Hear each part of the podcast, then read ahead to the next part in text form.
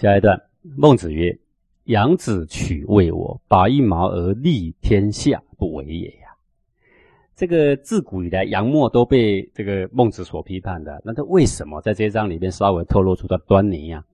因为这个杨朱啊，杨子他的学问呢，已经都被烧光了。因为大家都觉得他是邪说，通通把他给烧了，所以实际上是没有传。不过呢，他的文章啊，散见于列子啊，还有这个孟子，像只有这一章了啊，稍微谈到了。那么杨子呢，有一段最至理名言的啊，这一段话呢，是他的学说的最主要的依据啊。这个杨子说啊，古之人损一毫利天下，不与也呀。杨子说，古时候的这个修道的达人哦，拔身上一根汗毛利天下，能够利天下，他也不干。惜天下奉一生不取也。不过呢，拿尽天下的财物来奉养他一个人，他也不干。啊，哎，这后面这句话看起来不错，对不对？前面那句话就稍微有点寒酸了。我拿我身上一根汗毛出去，他不干。不过后面那句话，觉得他还是稍微可以站住脚，说拿全天下的财富给我，我也不干。人人不损一毫，人人不利天下，天下治矣。哎，他说人人不损一毫啊，人人不利天下，意思是什么？意思就是说，你们自己管好你自己，反正天下都是人组成的。我相信每一个人管好自己的时候，天下就治好了。哎，这样对不对呢？这样也对。那你如果你说人人管好自己，天下就大治，这样也可以。但是你不要把它说成损一毫利天下不与也，这个话呢，给人的影射的含义，那么就容易诱导人的偏私的一面了。各位，每一个学说之所以能够存在，都必定有它站得住脚的优势。但是古人为什么批这个批那个，把它都列为邪说、旁门左道？原因是在哪呢？各位，你仔细读呃孔孟的学说啦，你读这个古代的经典啊。你会发现一个事情啊，就算你读不懂它，但是呢也没什么坏处。你有没有发现这个事啊？那么这个左道小道呢，就有一个很大的特色，那个特色就是呢，你很多很多都会被感动，但是呢，其中就好像呢，我们这个馒头里面夹着一颗毒药，你知道吗？好，可以吃的比较多部分，但是呢，问题是不能吃的虽然是小部分，可是。问题是，当那个不能吃的一被你吃进去的时候呢，可以吃的那些也都是毒了，你知道吗？所以，这个古之人损一毫利天下，不与也，讲的这么自私自利做什么呢？对不对啊？你可以说人人自己管好自己是可以的，但是你可以补一句说，但是我们还是要利益他人，不是很好吗？你为什么一定要跟他讲说，我不去利他人，但是别人利我，我也不取？这是清高的人固然是没有错，但是这个言论呢，特别容易断章取义，引人进入偏私的小径。所以呢，才说他是旁门左道啊。这个最后呢，就是自私自利的啊。墨子兼爱，摩顶放踵，利天下为之。那个墨子呢，跟杨朱啊，刚刚好相反啊。杨朱是认为啊，天上地下只有我是最重的，天下万物都是轻的，凡我的身外物都是轻的，所以他这个轻外物而看重我自己啊。这个本来用意是可以的，本来我们人世间应该看清外在的财物名利，不是吗？应该是要这样，但是他用他的说法呢，容易有很多弊病，就是了啊。然后呢，墨子呢就看出了这个杨朱的弊端，他就提倡跟他一个不同。墨子提倡什么呢？他有两个特色，一个特色就是兼爱，另外一个特色就是崇尚节俭呐。啊，啊节俭的部分呢，这里没有提到，不过在孟子的另外文章里面有提到，就是这个墨家哈，这个。葬他的父母啊，非常非常简约呀。有有一段孟子里面提到这个事情了。我们先谈这个墨子兼爱，墨子名敌，叫墨嫡。他提倡一个兼爱，什么叫做兼爱？公平的爱。什么叫公平的爱？就是无所不爱，没有爱比较多的，没有爱比较少的。哎，这什么意思啊？要推广他这个概念的话，就是说，爱我的父亲跟爱那个不认识的人是一样的，爱我的妻儿跟爱任何路人是一样的，绝对不会。有偏差的，各位，这个一个圣贤学说要不要能够落实于生活？应该是要啊。违反你的人的人性的时候，他能不能落实？他就不能落实了。如果我们以这个一个国家定定一个法律，定法律之后说，在国法之下人人都平等，天子到庶民都是平等，可不可以？这是可以的。但是如果你要让所有的百姓认为说，他的父母妻儿跟路人是一样的。你用的心要一样的，你有没有可能？我告诉你达不到的啊，不然的话，我们可以试试看，把家庭都拆散，跟任何人重组，可以吗？你做不到，你会发现这些人痛苦异常，对不对？他没有跟家人相处，他感觉到惶惶不安。诶，这个就是人性。各位，你再看那个小婴儿出生，虽然没有几个月，他就知道他妈妈的味道，他妈妈一出现，他就欣喜哦。只要离开那个味道，他就开始忧愁。你有没有发现这个事？这个就是天性。一个圣人提倡一个学问，虽然利益很好，可是能不能离开天性，无法落实，那这个就不叫做圣人，叫做不成章不达了啊。那么现在就是在讲杨子跟莫迪不成章不达的这个为什么？墨子提倡兼爱，兼爱到什么程度？摩顶放踵，立天下为之。什么意思？摩顶就是秃了头了，放踵就是用力用到脚尖了，到指尖了，从头顶到脚尖都磨光了，只要能够立天下，照干不误。哎，这个听起来啊，就是很感动人呐，对不对？哎，世上怎么会有这么伟大的人呢？然后你看到他，真的，他穿的破破烂烂的。一心一意都在为人呢，所以好多人围在他旁边当他徒弟嘛啊。这个人就是认为什么呢？认为说我啊是天下至轻之物，天下的子民才是至重的东西，啊，所以要看清我，注重别人。所以他这个理论之下，他变成怎么样？他葬他自己的父母，草席捆一捆啊，直接就埋掉了啊。这个固然呢，如果你真的是穷到这样，那倒也没话说了啊啊。但是他的理论并不是。这样是你再怎么穷，反正都这样涨了，都一样就对了了啊。他就是分不出大小先后，最后呢累死自己也照干。怎么样叫做累死自己呢？坦白讲，他提倡的学说他无法落实。我敢说，他要落实的话，他没三天就累死了。怎么说呢？譬如我举个简单的例子来说，诶，这个我们社会上常常提倡你丢我捡的运动，各位你听过吗？啊？我这个年代听过，你这个年代不晓得有没有听过了哈？就是说，社会嘛很乱嘛，很多人丢垃圾，那么你丢我捡，大家都你丢我捡，大家看到人家丢都多捡的话，是不是社会很干净？好，那如果你很崇尚说好，我必须摩顶放踵而为之的话，各位，你捡到什么时候捡得完？我告诉你，你三年都不用回家，你捡不完，你信不信？你捡死掉，看你信不信？不是叫你说 看着别人丢垃圾不要捡，而是说做好事要不要量力而为？这肯定是要的吧？如果你圣人提倡一个学问，虽然是做好事，可是无法让人家量力而为，透支他的体力、脑力、智力，那他有办法落实吗？那无法落实就无法存在，这就叫做不成章不达了啊！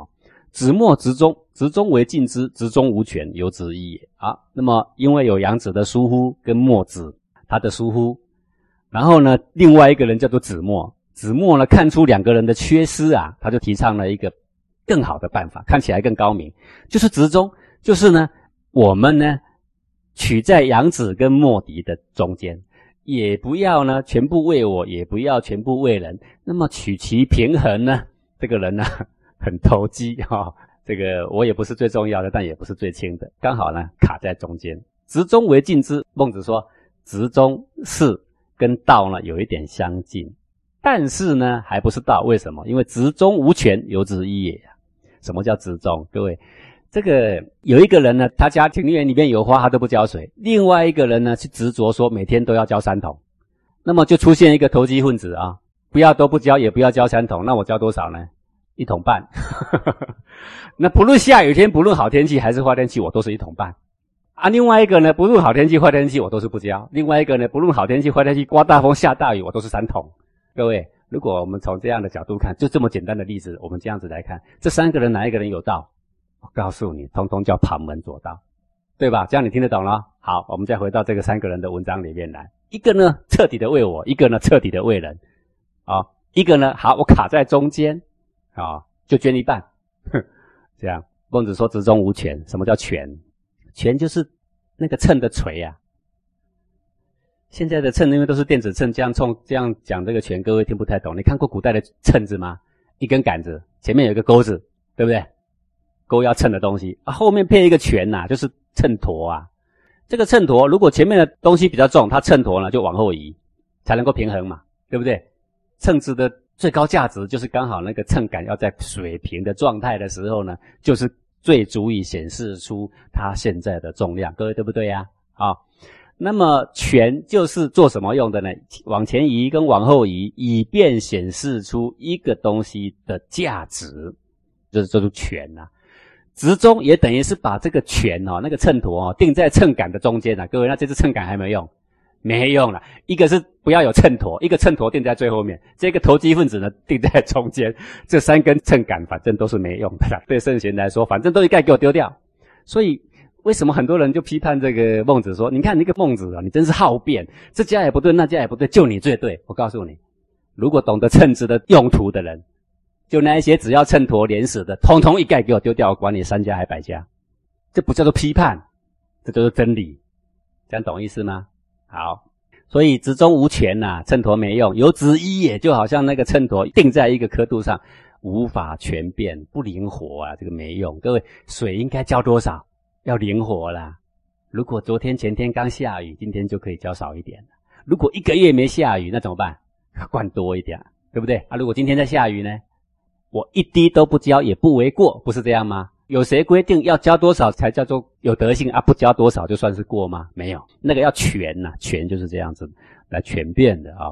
说物执一者，为其贼道也呀。贼就是残害了、扭曲了。为什么孔孟特别厌恶那个旁门左道执一的？执在非得我要爱天下人。直在我不去管别人，我只管好自己，还是直在我刚好要取在他的中间，都不是这个问题啦。各位已经不需要人家爱的人，我们一直爱他要干嘛？你不去鼓励他去爱人，你还要给他爱要做什么？已经给他太多爱的，你不去踩刹车，那你还给他那么多爱要做什么？啊，我就好比说发老人年金了啊，不论他多富多贫啊，通通一律一样的。各位这样对吗？这叫做无权呐。权是权衡啊，富人我们给他少一点，甚至不必给，甚至还要叫他吐出来，是不是社会公益是这样？穷人也许你这三千块、五千块是不够的，果如果他家里出什么事，给他三万块都不为过，不是这样吗？我们因实际状况来调节，叫做权。所所务执一者说啊，一个人固定发五千，就是执一啦，为其贼道也。这种福利政策是。扭曲了道，伤害了道，伤害了福利政策的本意啊！举一而废百也呀！啊，定在一个刻度。各位有一句话说啊，再坏的钟一天也要准两次，听过吗？对呀，只有到那一刻它才准。举一废百，其他的不准，我们都不说它了。反正呢，那个坏掉的钟，因为它大半的时间都不准，它一天只准这两次，还要欺骗人类的情感，对吧？应该直接拿去回收烧掉了。好。不要为了那个坏的钟，还用这么美的话去形容它。所以，对于旁门左道，古圣先贤毫不留情，绝对不再去称赞他其他的优点。各位知道吗？就像那个坏的钟一样，他绝对不会再去称赞他说一天还会准两次，以便于误导人家来看错时间。不会的。其实讲实在话，杨子并不是都不好，墨翟也不是都不好，子墨也不是都不好，而且啊，大部分都是好。各位对不对呀？是对的，但是因为执一废百，为其贼道，所以呢就不爱他了啊。这个修行啊，就是执两而用中啊，直其两端，就是一个是物品的重量，一个是秤砣的距离，用其中就是去权衡移动那个权，而达到了那个衡，就是那个秤杆的平衡水平的状态。哎，这形容什么？就是说。你到底要给他多还是给他少？你到底要在称赞他还是贬损他？你到底要帮他还是损他？哎，这个就是权衡啊！你如何去权衡呢？就是以这个秤杆持平。那比喻什么呢？比喻说，如何给予一个人最长远、最大的养生值啊？我用这个数学词来告诉你好了，来比喻好了。一个这个数值刚好在最大的养生的范围内。当我们发现局势转变。此刻他这个作为，这个心念已经不在养生范围，而且或者正在增加，或者正在减少，我就要调到他在最好的养生值的这个刻度上。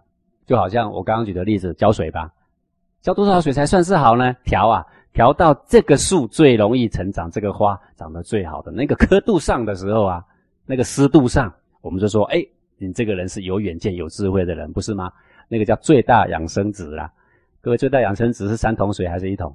不是这个问题哦，好，也许你在浇三桶，它的根都烂哦，对不对？有时候你浇三桶还不够啊，不是吗？好，那我举个例子来说，比如说修行家都会喜欢吐纳导引，不一定不能吐纳，也不是每次都要吐纳到底啊！你静坐三个小时，吐纳三个小时，我保证你头晕脑胀来，看你信不信？视情况而定。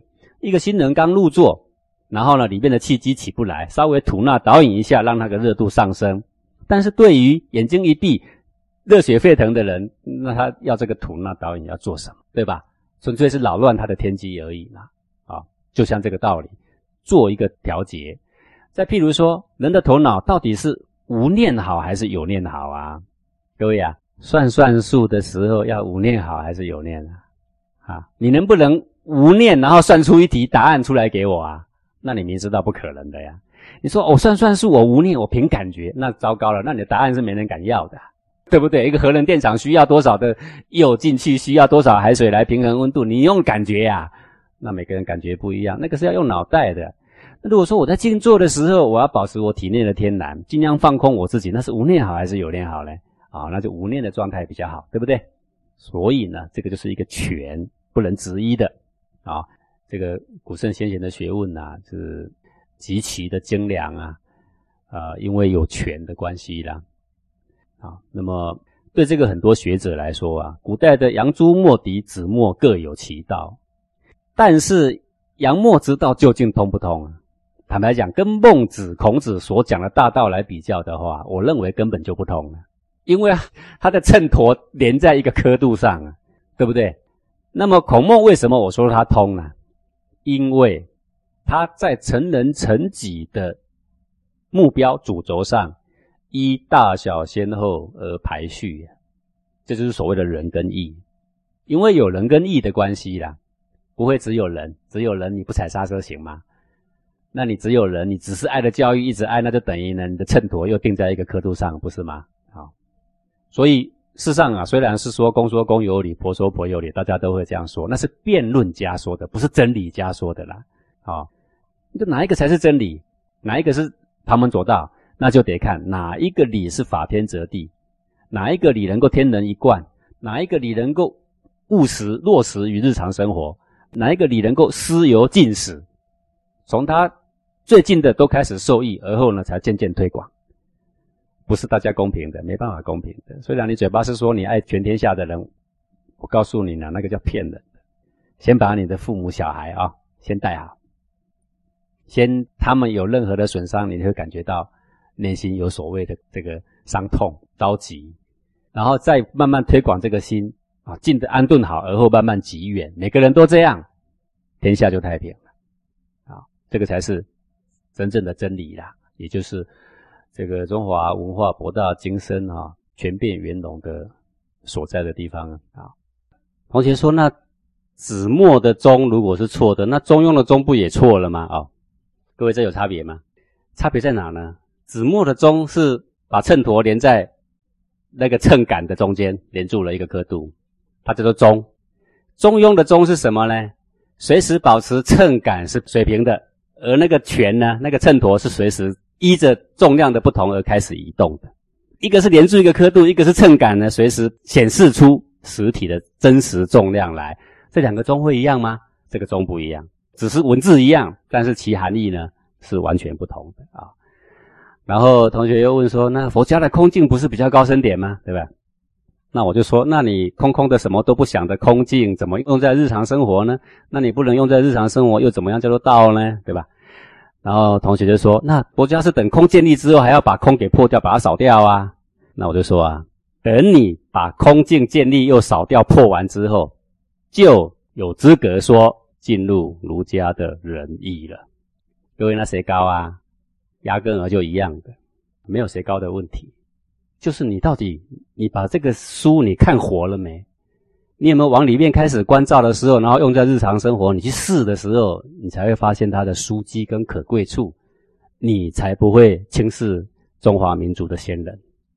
外国有很多高人，我们应该敬仰，但是自己国家有高人却贬低，我觉得这个就是不对的地方。我们可以敬仰别的宗教、别的国家的高人、圣人、仙佛、前贤都可以啊，但是你要不要先认识认识自己的人？这是很重要的。你连祖先都不拜，然后到别人家里就拿着香开始拜他祖先，你是为哪桩？